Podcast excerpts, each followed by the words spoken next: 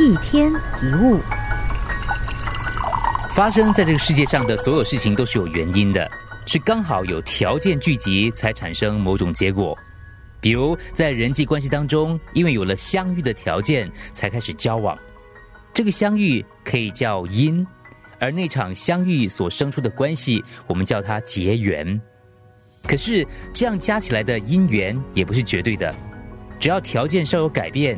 缘又会跟着改变，追根究底，这世上所显现的事物都是空，听起来有点玄，对不对？说的有点抽象。以下这个例子可能更清楚一些。假如你跟同事是因为进入同一间公司才产生了缘，如果你没有进入现在这间公司，或许就不会遇见这个人。所以首先要感谢这个缘分。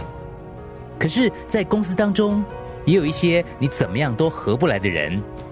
如果用喜好来说的话，就是你讨厌的人。那个人的说话方式可能很讨厌，你也不喜欢他对待工作的态度，因为无法忽视，所以你心中累积了对他的讨厌。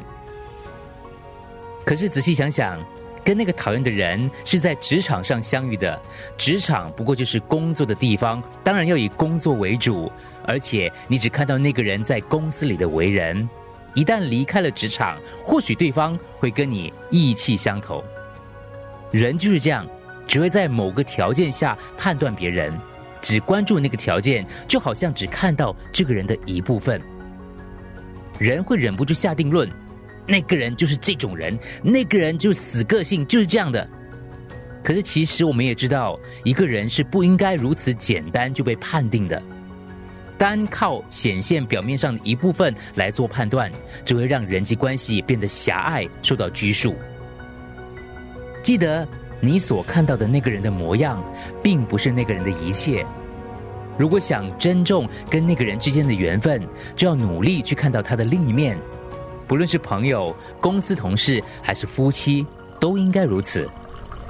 一天一物，除了各大 Podcast 平台。你也可以通过手机应用程序 Audio 或 UFM 一零零三 SG Slash Podcast 收听更多一天一物。